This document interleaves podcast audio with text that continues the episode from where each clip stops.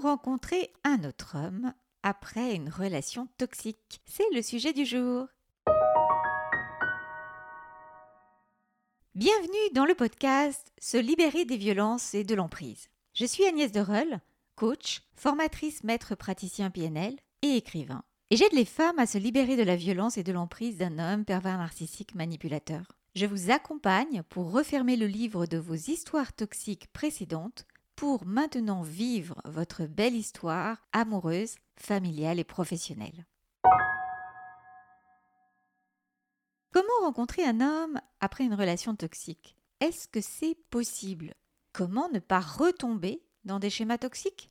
C'est un sujet qui est en lien avec tous les autres de la chaîne, sujet ancien et à venir, donc pensez bien ainsi à vous abonner pour faire pleinement partie de cette formidable communauté qu'on construit ensemble du bonheur en amour et de la réussite professionnelle après une relation toxique, parce que c'est sur la durée qu'on avance sur des bases solides. Premièrement, est-ce qu'il est possible de rencontrer un homme après une relation toxique? Oui, bien sûr, on fait des rencontres tous les jours. Ce qui compte, c'est de ne pas répéter les mêmes schémas que par le passé c'est d'entamer un vrai travail de déconditionnement et de libération de l'emprise pour ne pas retomber dans une problématique de dépendance affective.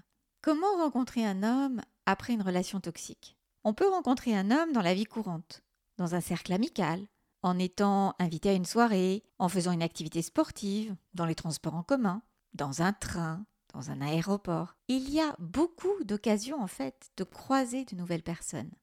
Bien sûr, dans ces cas-là, ça implique de sortir de chez soi, de ne pas rester enfermé dans son travail, dans sa solitude, devant un écran. Alors je ne dis pas que ce n'est pas vraiment très agréable d'être au fond de son lit avec un bon livre ou pelotonner dans son canapé à regarder des séries, mais tout est une question évidemment de quantité. Si vous avez par exemple envie de regarder un film, pourquoi ne pas aller au cinéma, même si vous êtes toute seule? Pourquoi pas?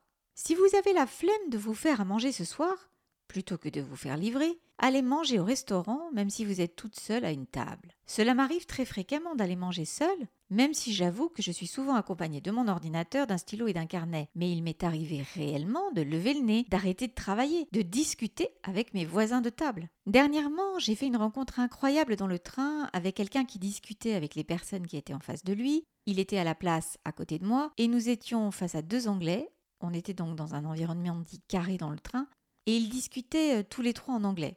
Parce que manifestement, mon voisin d'à côté répondait à une question que les touristes lui posaient. Et c'est comme ça que j'ai appris qu'il était bilingue, qu'il travaillait sur des sites internet et qu'il était sur différents projets de communication. Une fois qu'ils ont terminé de parler, je me suis présentée et je lui ai dit que évidemment j'avais entendu leur conversation, que j'étais moi aussi dans une sphère liée au web, que je pouvais avoir des besoins liés à mes activités professionnelles donc on a eu une discussion vraiment passionnante, on a échangé nos coordonnées. C'est un jeune homme qui se lance dans l'entrepreneuriat. En fait, évidemment, il ne s'agissait pas d'une rencontre qui pouvait déboucher sur un plan sentimental. Je suis déjà en couple. Mais en d'autres temps, avec une autre personne, ça aurait pu être le cas.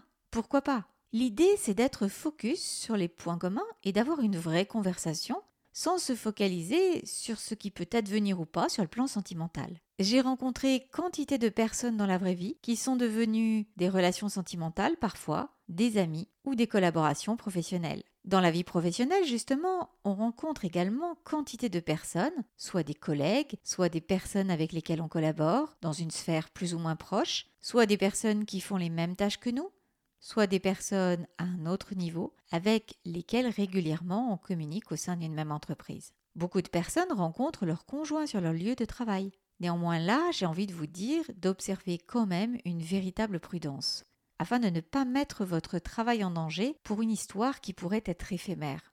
Dans le lieu de la sphère professionnelle, on doit vraiment prendre son temps pour qu'il n'y ait pas de répercussions en cas de rupture. Parce qu'un des éléments très importants dans une vie pour être libre, indépendante et heureuse, vous me connaissez, c'est d'être indépendante financièrement et professionnellement. Et donc il faut faire vraiment très attention à ne pas vous mettre en danger et en situation de vulnérabilité. Vous pouvez rencontrer l'homme de votre vie, le futur père de vos enfants, là où vous travaillez. Mais si c'est vraiment un homme avec lequel vous allez pouvoir construire une véritable histoire, c'est un homme qui, lui aussi, va comprendre ses paramètres de prudence, c'est un gage d'équilibre. Dans la sphère professionnelle, vous pouvez également rencontrer un grand nombre de personnes dans le cadre du réseautage, c'est-à-dire de temps spécifiquement dédiés pour élargir son réseau. Petit déjeuner d'entreprise, repas professionnels, after work, séminaires, formations, etc.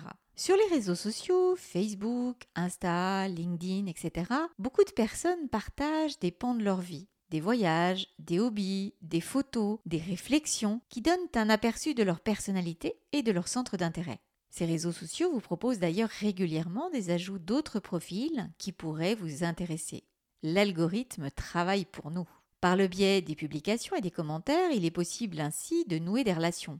Il y a un côté spontanéité par affinité, mais certains profils visent justement à faire des rencontres sur le plan sentimental, sont créés spécialement pour ça et peuvent être également des arnaques. On a le cas typique du veuf avec deux enfants qui cherche l'âme sœur et à retrouver l'amour. Comme il n'y a pas, comme dans les applications de rencontres, de clarté sur l'optique de la possibilité d'une relation sentimentale, parfois les dés sont un peu pipés. Et sous couvert d'une relation amicale, ou sentimentale, chercher à obtenir de l'argent ou une aide matérielle quelconque.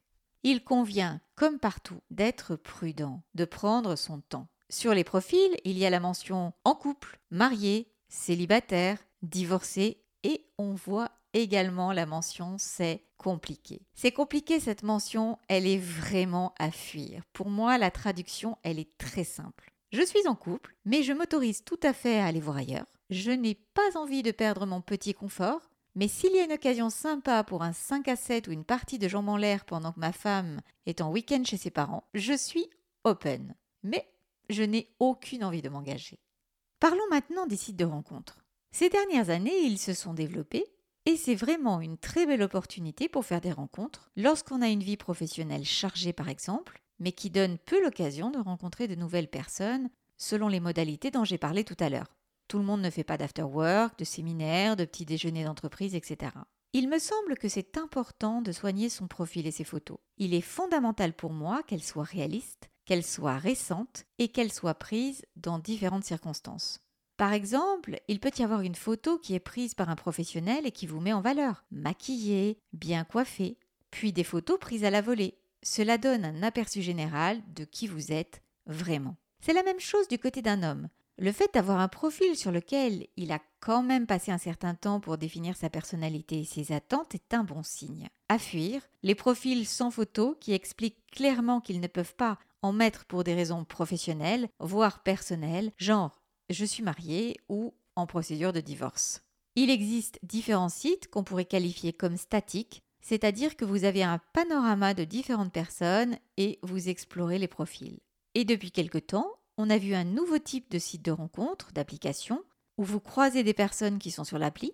Il peut y avoir une présentation du profil, et là, vous swipez soit à gauche si le profil ne vous plaît pas, soit à droite si vous laissez une opportunité à un dialogue. Lorsque les personnes swipent à droite, il y a un match et vous êtes en communication. Ce que j'aime bien dans ces applications, c'est qu'il y a quand même une certaine part de spontanéité et qu'il y a une proximité géographique. Un petit peu comme dans la vraie vie, vous avez quelqu'un qui vous attire le regard ou pas. Conseil important, ne pas rester trop longtemps sur un mode de dialogue où on refait le monde et où l'on fantasme l'autre et la relation. Rien ne remplace la réalité et le fait que lorsque vous vous trouvez en face de quelqu'un, vous allez éprouver ou non une émotion, éprouver ou non une attirance.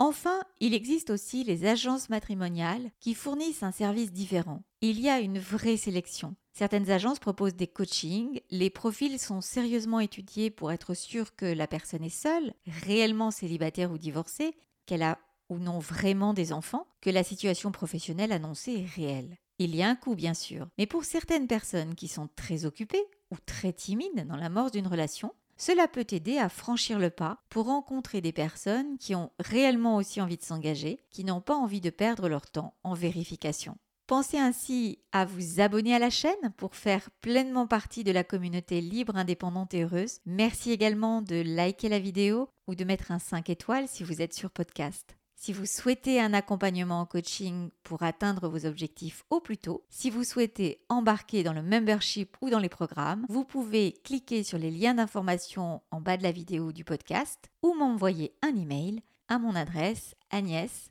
at Vous pouvez également vous abonner à la newsletter qui est entièrement gratuite où je donne par mail un contenu très différent, où vous êtes au courant de toutes les dernières actualités et où vous pouvez bénéficier d'offres privilégiées. Je vous souhaite le meilleur, je vous embrasse et je vous dis à bientôt pour un prochain partage.